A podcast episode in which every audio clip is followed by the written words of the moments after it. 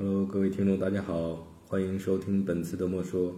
今天我们有请到的嘉宾是蚊子。Hello, iedereen. Ik ben Catherine. 之前的话呢是在做，就之前的公司是公司是做中国传统文化还有非遗的保护和再创这一块儿。但其实我觉得，就是我自己从毕业之后工作到现在的话，整个工作的经历，嗯，不像很多人可能就一条路走下去，我是可能中间转转就在辗转啊，然后包括做自己喜欢的事情啊，换的挺多的。然后一开始就刚毕业的时候在荷兰嘛，那会儿的话在荷兰的公司是做媒介数据这一块的。那当然不是我自己的兴趣爱好，但是，呃，因为是做亚太地区的那个项目负责，所以的话就比较算是，嗯，积累了一些工作经验以及一些资源吧。然后，但是那个时候其实自己的兴趣爱好啊，然后嗯，关注的点其实主要也是在独立音乐啊，然后电影啊、艺术啊这方面的。所以那个时候。在工作之余，就也做了一个叫做“薄荷计划”的这么一个，算是音乐巡演的厂牌吧。然后那时候主要是中国的一些独立乐队去欧洲巡演的时候，会给他们做一些呃欧洲那边演出的落地执行这一块，还宣传。所以那时候就嗯，这个职业应该算是 promoter，对。然后后来呃回国之后也做过呃新媒体就自媒体这一块的 BD 方面的事情，然后呢后来就辗转进了策展的行业，做过不过不是做策展，是做展览的宣发这一方。然后呃再之后就辗转到了前公司做中国传统文化，还有当代呃也不是当代，就中国传统文化还有。非遗的保护再创算是文创行业吧？会不会觉得很无聊？对，就是讲到工作就是一长段，因为没办法，就是就是人生经历吧，就是这样子。嗯，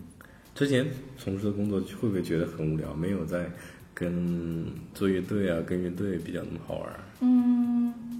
对，就是在荷兰那个时候的工作，就真的是朝九晚五，好处是每天不用加班。整点上班，整点下班。然后，如果是有工作没有做完，想要加班的话，老板会赶我走，就是那种状态。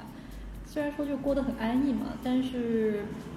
觉得就有点过于过早的进入了一个养老的生活。对于那时候二十刚出头的人来讲，就挺受不了的。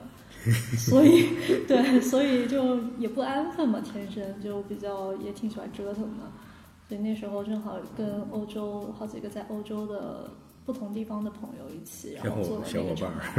对，然后那时候有在法国的朋友，然后有在英国的、德国的，然后我是负责荷兰那边的，所以大家一起就是通过网互联网的力量，把大家连接了起来，做了那个厂牌。你现在这个牌子怎么样？现在现在的话，其实没有我自己个人没有具体在参与这个厂牌的一些事情了，因为。呃，其实那个时候这个厂牌能做得起来，也有一个很大的原因，就是大家那时候的状态，要么就是学生，要么就是像我那时候一样，就是有一份稳定的工作，呃，所以就也不为这个经济方面发愁，基本上都是一个 理想主义青年的状态，所以大家能聚在一块儿把这个事情给做出来，对，也不愁他那个经济收入嘛，基本上有保障，对。其实主要那个时候我们做演出，嗯，每一场能达到一个收支平衡就挺谢天谢地的。一般这种很小众的演出，想要找找到那种 sponsor，就想要找到赞助方的话，其实挺不容易的嘛。嗯。我们我记得的话，就唯一一次是在巴黎的一场演出，然后我们那时候巴黎的小伙伴找到了他们。嗯，的一个开火锅店的朋友，然后赞助到了两百欧，所以那场演出是有收入的。嗯，就是别的的话，就基本上属于一个收支平衡的状态。嗯，但是前期的话，其实，嗯，在这些演出上花的沟通的成本也好，时间成本也好，还有一些呃落地需要付出的精力啊，这些都好，其实是挺大的。但那时候因为不计较这些嘛，所以就能做得起来。后来因为大家也是该毕业的毕业了，然后该回国或者该去别的地方发展的也都回去了，嗯，基本上就稍微处于一个停滞的状态。然后现在当然这个厂牌还在了，在的话主要是由还在巴黎的那个小伙伴负责，但是主要也是做一些国外乐队到国内巡演的一些呃 booking 吧，就相当于现在转型成了一个 booking agency，就不太做落地了。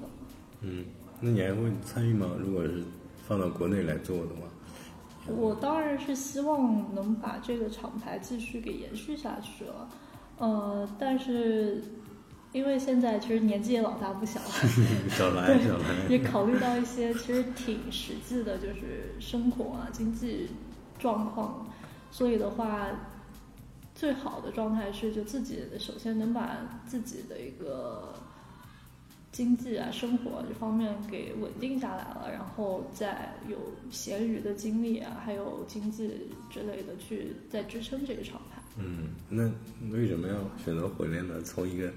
easy 模式切换到一个 hard 模式？其实也就是要跳来跳去嘛。小的时候在中国出生长大，其实本身就处在一个 hard 模式状态，然后去了欧洲之后，发现就一开始可能还挺开心的，然后。嗯，待的时间因为太长了，我在荷兰总共待了九年半嘛，相当于十年。那十年来说的话，我觉得就早已经从一开始的一个非常就对一个异国他乡充满各种幻想和好奇的一个好奇宝宝状态，已经跳到了一个就是完全需要融入社会，在当地就是脚踏实地工作生活的那种状态，就处于完全两个不同的一个状态。那当初如果是学生状态的话，其实你不用考虑什么融入社会啊，然后这些种种问题，只是需要考虑好自己的学业。然后你的社交圈其实基本上也就是一些学生，尤其我们读的又是那种 international 学校的话，你的同学大多部分也都是一些国外的同学，就不是当地人嘛。那这种情况下，你可能。有，我觉得像是一个那种梦幻的 bubble 一样的，把你给围绕起来，你就会觉得哇，大家都很开放，就思想很开放，然后可以讨论不同的东西，然后每天就是讲一些阳春白雪的，会让你就处于一种，呃，像乌托邦那种状态吧。但是真正当你毕业之后，你需要在荷兰这个社会当，就是社会当中去真正的去工作、去生活。然后你接触的大多部分都是当地人的时候，其实你就会发现这个梦泡泡就已经碎了。然后，对啊，落差有这么大吗？对，我觉得其实落差挺大的。其实是不是荷兰荷兰语只是在荷兰会会被使用？呃，一个是荷兰，还有比利时，比利时，比利时北部的地方。那他你们上课的时候是大多是？讲荷兰语呢，还是英语？也讲英语。对，主要是我们是英语授课了。嗯，如果是荷兰语授课的话，我觉得当初可能上学的时候应该会另一副情景，就已经是需要跟当地的荷兰人、荷兰同学去接触、去了解可能更多的当地的一些文化习俗啊什么的。不过，虽然读的是这种 international 的学校的话，就是国际课程嘛。嗯，但是就整体来说的话，我觉得欧洲人就是当地荷兰人，整个都是很单纯，然后很善良的那种嘛。只是说可能很多的文化习俗方面啊，然后就是跟中国真的特别不一样。嗯，这肯定的。对，比如说人情味这方面，那肯定是中国。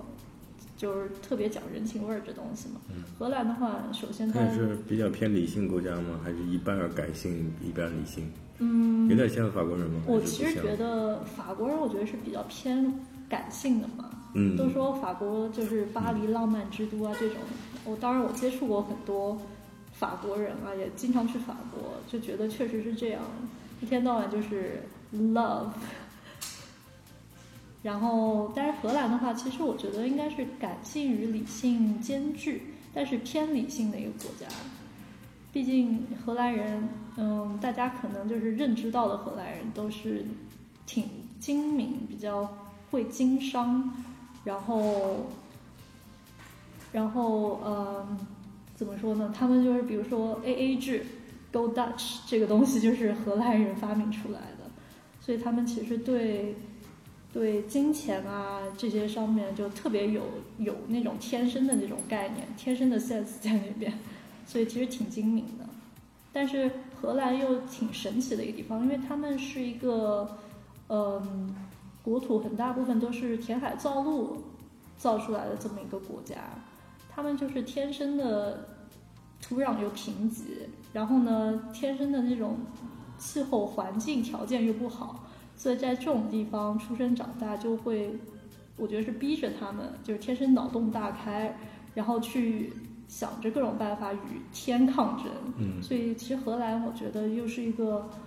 设计啊、艺术啊这种方面又特别好的一个国家，我觉得也是他们天生的这种选择这个国家的原因吗？最初的原因？嗯，最初的话，因为我其实去荷兰念的是商科嘛，嗯，那商科的话，当初去呃很大一个考虑就是，当然是这个国家或者说。这个教学系统肯定要是商科会比较好的一个国家，不可能说去什么意大利读的商科这种，对吧？那其次就是说，考虑到那个经济方面问题，那荷兰确实是一个留学性价比很高的一个国家，而且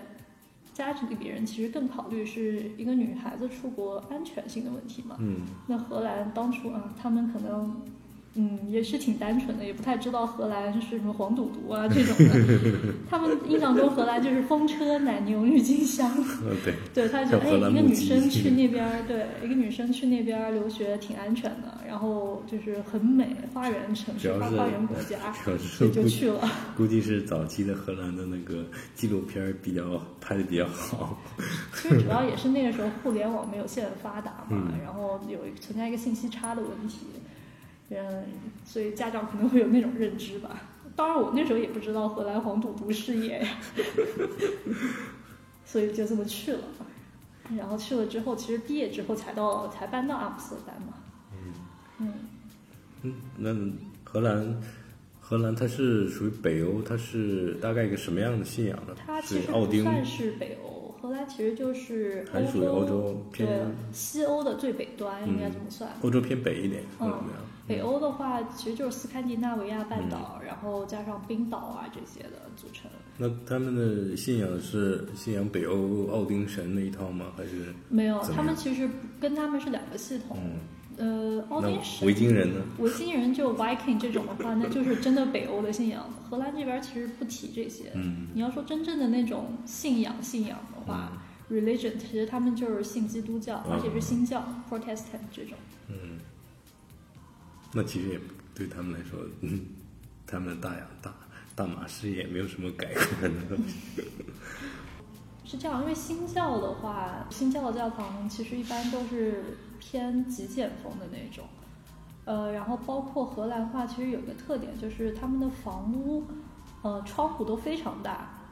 一方面是因为他们的家具都是从基本上都是从那个窗户里面给运到家里面，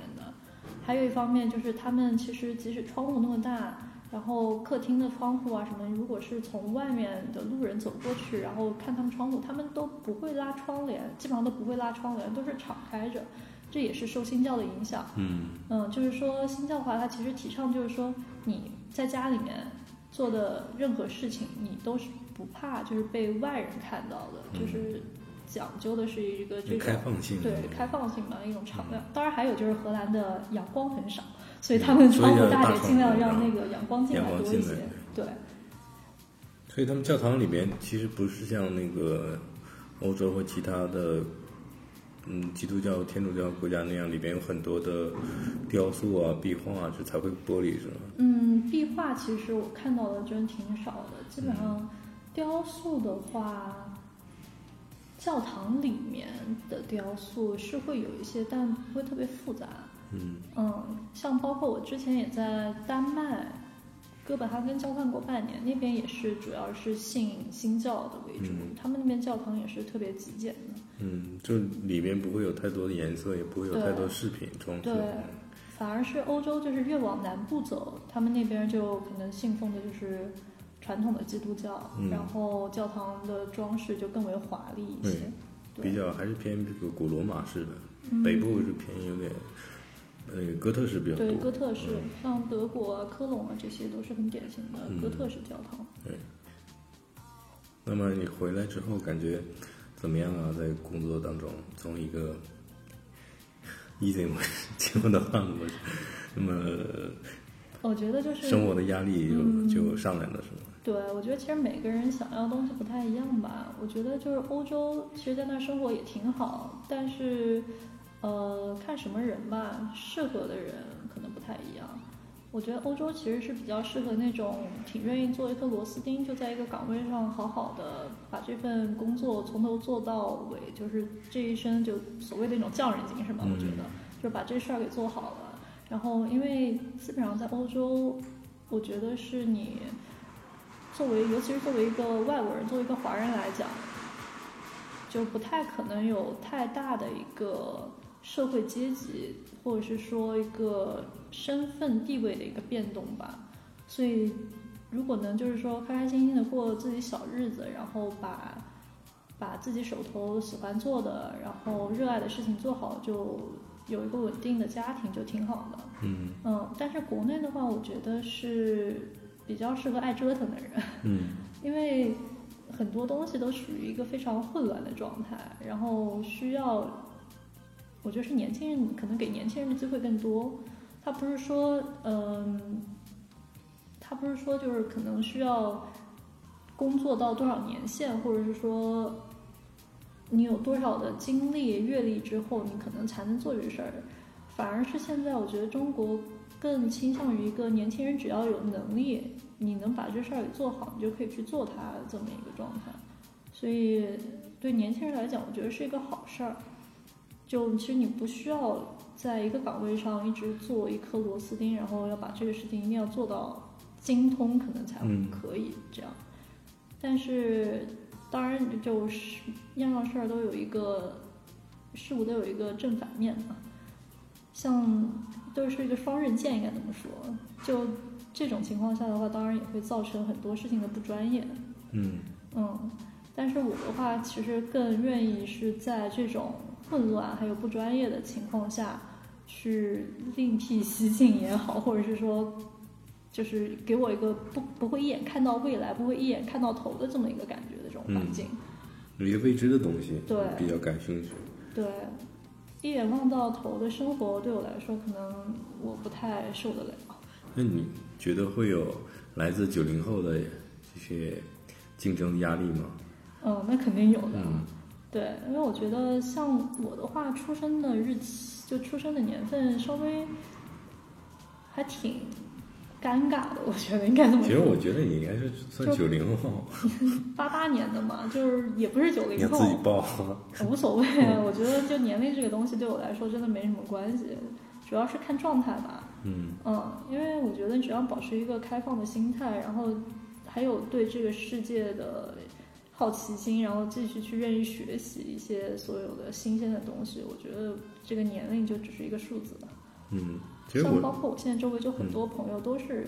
九零后，然后九五后是什么都有。你这个行业的吗？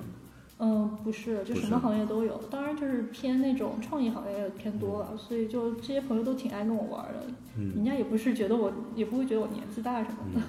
就都很聊得来。我这个行业感觉就是突然一下，好像九零后的艺术家或者是艺术从业者，就突然一下上来了，但是他们玩的东西。也很难说它是比较符合现代人的，或者是国内现代人的一个状态呢，还是怎么样？但是你这个东西拿到欧洲去，它是又，我个人感觉又是经不起推敲的，因为作为这个体系里面出来的人，你起码要在社会上或者在这个领域上要经历到五年到十年，到有一个状态，你才能稳定的，才有一个向上走的一个空间。就是你突然一个新人。被被抬起来或者怎么样，就感觉这个东西它里边的水分比较多，嗯，没有一个坚实的一个基础是吧？比较飘。对，你觉得就是突然间你刚毕业，然后你突然间撞冲出来，然后你的作品它没有一个可以持续发展一个一个状态或者是一个深度在里面，然后你是突然一下可能变得比较比较有名，但是就感觉不是那么踏实。作为我来说，但是我我另一方面我也感觉到，哎，这个压力怎么突然一下就过来了？不是应该是跟我的同辈竞争吗？对吧？七零或者八零，对吧？再再再晚一点是呃九零初，对吧？是这一代人在在这个圈子里竞争或者怎么样？但是突然我我回来之后，感觉哎，不是这么回事儿了。但我觉得艺术家就做艺术这个行业，就对于我来说，感觉不是那种存在一个竞争关系的这种状态。嗯，因为我觉得艺术可能更多的是在于一个自我表达。那每个人我觉得都不同嘛，嗯，人都很复杂，那想要表达的东西其实也不一样。所以我觉得就其实你做出来作品，当然就是千奇也不说千奇百怪，就是都不一样嘛。那都不一样的话，我觉得就不太存在一个竞争的关系。但是回到国内的话，会有这种很大的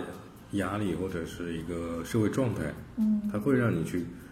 去想这个问题。作为我来说，嗯，我觉得在国内对于我来说，压力其实一方面是觉得就是年纪会比下面可能新出来的那些年轻，然后又有才华的那些小朋友，就是觉得年纪方面比他们大，然后精力方面没他们那么足。然后呢，发现哎，好像他们无论是可能说影响力也好，不说名气好，就说影响力吧，嗯，或者是说金钱的积累上面也好啊，各个方面好像都比你厉害，这方面可能是会给你造成一定的这种压力感。对啊，我感觉这个换代的速度好像太快了，就是七零、七零或者是六零，他们现在还是属于在社会金字塔顶端的位置，然后突然一下这个中下层，我们这个中间那个阶段的人群，八零或者是七零到九零初的这一段人群，突然一下生存空间没了，或者变得很窄了，突然一下，我有这个体会，但是我也不知道这个是不是属于现在这个整个社会状态一个高速发展的一个产物啊，还是一个形成状态这样？嗯，因为我觉得我们这一代人本身就属于一个在中国队很尴尬的一个状态，因为上面那一代是经历过文革，然后呢，下面那一代又是一个在互联网高速发达的时代出生的这么一个状态，我们就是正好属于一个中间衔接的这么一个状态。我感觉是时代然后，也是唯一一个就是独就是叫什么独生子女，嗯，对，独生子女独生子女这么一代，所以就唯一的一代吧。比较比较比较奇奇特的一代。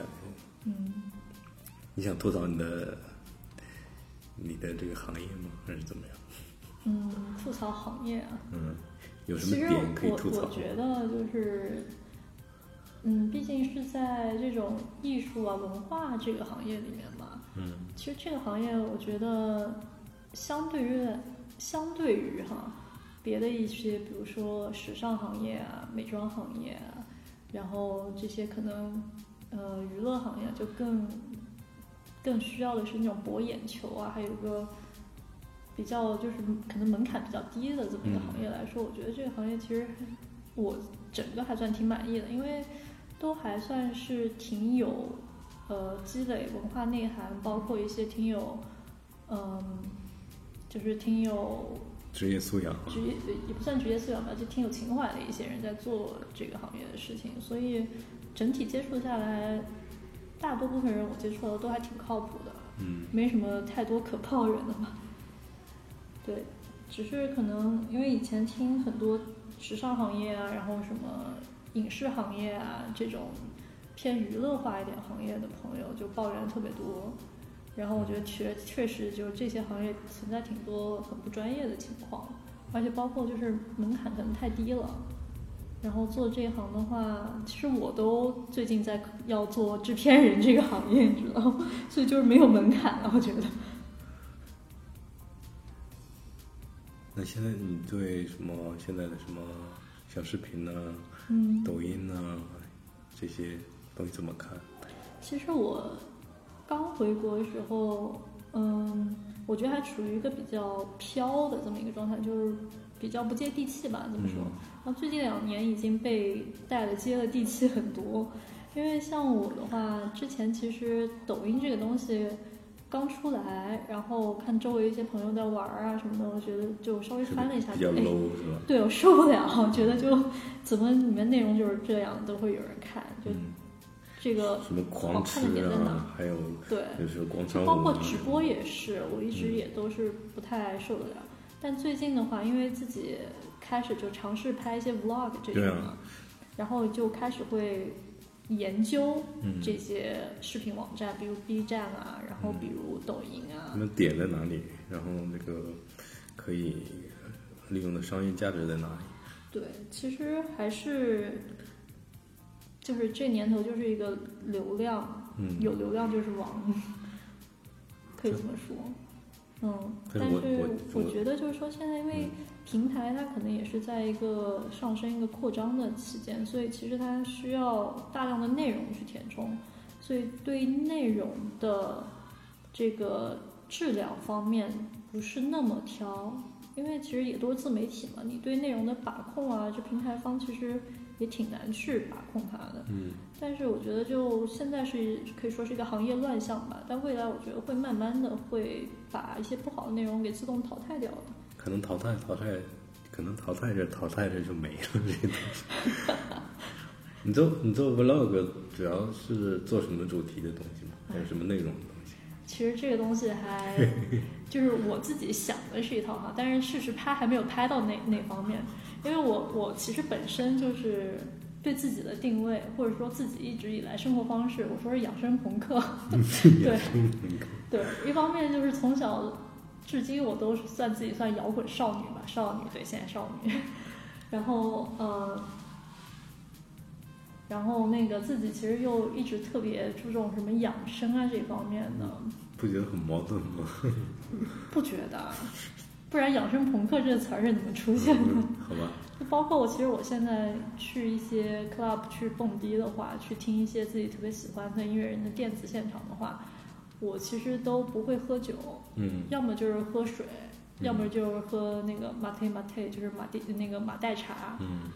就这种无酒精的东西。一方面自己其实本身也不太爱喝酒，嗯。还有一方面就是觉得就是自己保持一个清醒的状态，是因为纯是因为这个音乐就是让我觉得很开心，让我觉得嗨，我会觉得就更更开心这样的，而不是因为一些外力的一些，无论是酒精啊还是什么嗯。药，当然我我也没有磕过哈，嗯。就是这些东西的推动去让我嗨，我会觉得会就纯净很多，因为我天生就是也不是说天生吧，就是一直以来都是一个超级乐迷，嗯，不然也不会踏入到这种独立音乐这种行业去吧。你特别小的时候听什么音乐呢？特别小的时候，嗯，你要说小学啊什么这种时候的话，其实应该跟大家差不多，港台流行音乐，然后稍微大一点点，就是快要上初中那时候开始听欧美，就什么 Backstreet Boys、嗯 Britney Spears，嗯 然后西城男孩，对然后其实改变我一下子让我就是对摇滚乐产生兴趣了。是什么？是谁？Oasis，对绿洲乐队，其实就是很巧，因为那时候每天中午放学回家吃午饭，然后呢就午休那会儿时间看看电视，呃那时候就很爱看那个李霞主持的嗯 MTV 天籁村，我知道，对，然后其实他那时候有一天就是放的就是 Oasis 的那首，记得很清楚，《Stand by Me》，嗯，然后后来动你了，对，然后我那时候一看，嗯，就世界上还有这样做音乐的人，然后就觉得，因为其实小时候我觉得也那么小嘛，你想小时候听的就是那些什么港台流行音乐，唱的也无非就是情情爱爱，嗯但你小的时候哪懂这些东西，听多了就会觉得就是腻，觉得为什么就所有的歌曲歌颂就都是爱情什么的，就嗯。难道没有一些别的东西可以唱吗？然后直到比如说接触了摇滚乐，才发现哇，那叫真实。那其他呢？其他的乐队呃比较喜欢哪些呢？嗯，其实一直在变，嗯，对。你会比较喜欢那种比较重的吗？heavy metal 那种呃，Metallica 呃，也不至于，就是说其实是每个阶段不太一样。一开始其实就是像 Britpop，就是 Oasis 啊这种英伦乐队，嗯，呃英式摇滚，对英式摇滚，然后引入引入了这个音乐，入了这就是个圈儿，摇滚，对摇滚圈儿吧，然后开始听摇滚乐，然后 Britpop，然后开始听 Punk，嗯。嗯，朋克音乐，然后就比较简单嘛，三和弦，然后听起来欢快一点。比如说像像美国一些小流行朋克什么都都挺喜欢的，什么 Green Day 啊，然后呃，再后来再听啊听啊听，可能就开始接触一些稍微重一点的，嗯。嗯、就像你刚才说的，就是金属，但是我那时候主要也是听歌剧金属啊，嗯就比较旋律性啊，然后嗯、像什么 Nightwish 啊，然后就是这种女生为主唱，然后旋律性很强的，听起来就我觉得挺美的那种金属乐。嗯，就不是特别燥的那种，对，那种特别重金属的那种，我倒不是很很不入迷。是很喜欢。对，然后再后来就又换听什么车库摇滚啊，然后到后来，包括现在都一直非常喜欢是后摇，嗯就 post rock 这一块儿。嗯，像喜欢特别喜欢的，一直都是那个冰岛的 Sigur Ros 啊，这种、嗯可能也是稍微柔一些，然后觉得很美的那种。Pink Floyd，Pink Floyd 就比较迷幻的这种，嗯，就是喜欢倒挺喜欢的，我觉但也没有那得是。牛逼的，但是就没有到那种 让我觉得特别喜欢。嗯。但是像 Pink Floyd 的这种的话，我就讲到，就是正好前段时间我刚看完那个《迷墙嗯，》，就是这部算是他们的，对，算是他们电影吧，就是算是一个剧场的 MV，我觉得，嗯。嗯，像这个的话，我就觉得那 MV 就拍的太厉害了。然后因为这个 MV，我才仔细的去听了一下那个《迷墙》，就是 Pink Floyd 的那张专辑里面的一些歌的歌词，嗯然后我才发现，就是特别，嗯，不能说讽刺吧，就特别现实教育主义意义的那些东西。什么 We don't need no education，就不需要填鸭式的教育。那你是喜欢那种 Queen 的风格吗？前段时间不是有嗯，波西米亚狂想曲对，波西米亚狂想曲，Queen 的话，其实我也没有，一直也没有就特别哈他们，就没有那么，嗯，就特别特别华丽、特别旋律的东西，我也不是会很喜欢。我可能就是比较喜欢一个处在一种，就是怎么讲呢，就是有点矛盾。我觉得就是一种安静中，然后突然爆发的这么一种力量的那种乐队。像我特别喜欢的，我觉得可能一个乐队的歌形容比较贴切，就是有一个后摇乐队，美国的叫做 Explosions in the Sky，就天空大爆炸。嗯也经常来，也没有经常来，就是来过中国几次演出吧。我之前也是在荷兰看演出，就是属于那种有一种，就毕竟后摇是没有没有人声的嘛，比较嗯就是更偏环境乐这种。它就是在一个感觉一开始就比较平铺直叙，很稍微安静一些的一个情况下，然后突然就可能就炸开了那一种。我觉得就有一种波涛汹涌下面的爱，也不是波涛汹涌，就湖面下面的一种波涛汹波涛汹涌的那种感觉，或者就像我觉得就可能换一个形容，就是可能像一个天鹅，就是在湖面上游，你可能只能看到一个表面的一个优雅，但其实它的脚在湖底下就是非常就是快的在对在。快速地在波动这种状态。要不要聊一聊荷兰的这些比较好玩的事情呢？可以，嗯，荷兰好玩事情可多了。嗯，我知道那个荷兰大麻是合法的，是吧？其实它也不是说合法，荷兰大麻其实它是属于一个叫做去罪化，嗯就是它是一个灰色的地带，所以其实那些什么 coffee shop 啊什么，它你也开着，然后呃，像一般的普通人啊、游客啊什么进去买大麻是可以的，但是也有规定，就是说每个人身上可以携带的大麻数量不得超过五克。那在荷兰的话，他们怎么嗯这个这个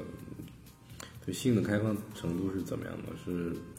呃男男女女比较多吗？还是双性比较多？还是其实荷兰就是一个很左的一个国家嘛，非常开放，全世界第一个同性恋结婚合法的一个国家。嗯嗯，所以其实他们当地的话，就是同性恋当然挺多的，然后每年八月份都有同性恋大游行 Gay Pride 这种。就是举着小彩虹旗是吧对？但其实我看到过的，就是说当地的同性恋人走在街上，什么手牵手啊、接吻这些，真的很少很少。嗯反而是我一到南南欧去玩儿，嗯然后意大利啊、西班牙这种，满街好多这种就是同性恋人，然后手牵手啊、亲吻的。嗯我觉得可能跟国家每个国家人性格不太一样吧。南欧比较毕竟比较那种热情，然后荷兰人还是挺内敛一些的。可能是在外面不会，在家里 有可能，有可能对。，但是他们其实对感情的态度，我觉得整个还是挺开放的，因为很多荷兰人其实都不结婚，但是都有小孩儿，嗯然，后就共同领养的抚养小？孩还，是怎么的？嗯，自己生的。自己生的？当然也有很多会领养别的国家的小孩啊，这种的、嗯都挺有爱心。嗯，但是就是他们也不是说不认同婚姻这个制度吧，而是其实就是说 荷兰也是重税国家嘛，嗯，他们好像结婚然后要交的那个税税好像会比单独的抚养小朋友要交的税更多。对，所以他们可能就自然而然就选择不结婚，但是他们觉得办婚礼啊什么这种花钱没有什么意义。嗯这些荷兰人更多的还是从这个经济角度去考虑这些事情。嗯，所以其实我觉得整体荷兰人就挺不浪漫的。好的，今天我们的莫说就暂时告一段落，希望大家多多收听，嗯，然后可以大家可以多多关注我们的其他平台，比如是那个小昆虫的平台，还有一个水果的平台可以找到我们，还有 Podcast，然后我们最近也上线了微博，希望大家也关注我们，在微博里可以搜“莫说”找到我们的节目。那么今天我们就先到这里。好了，我们下期节目再见，拜。拜拜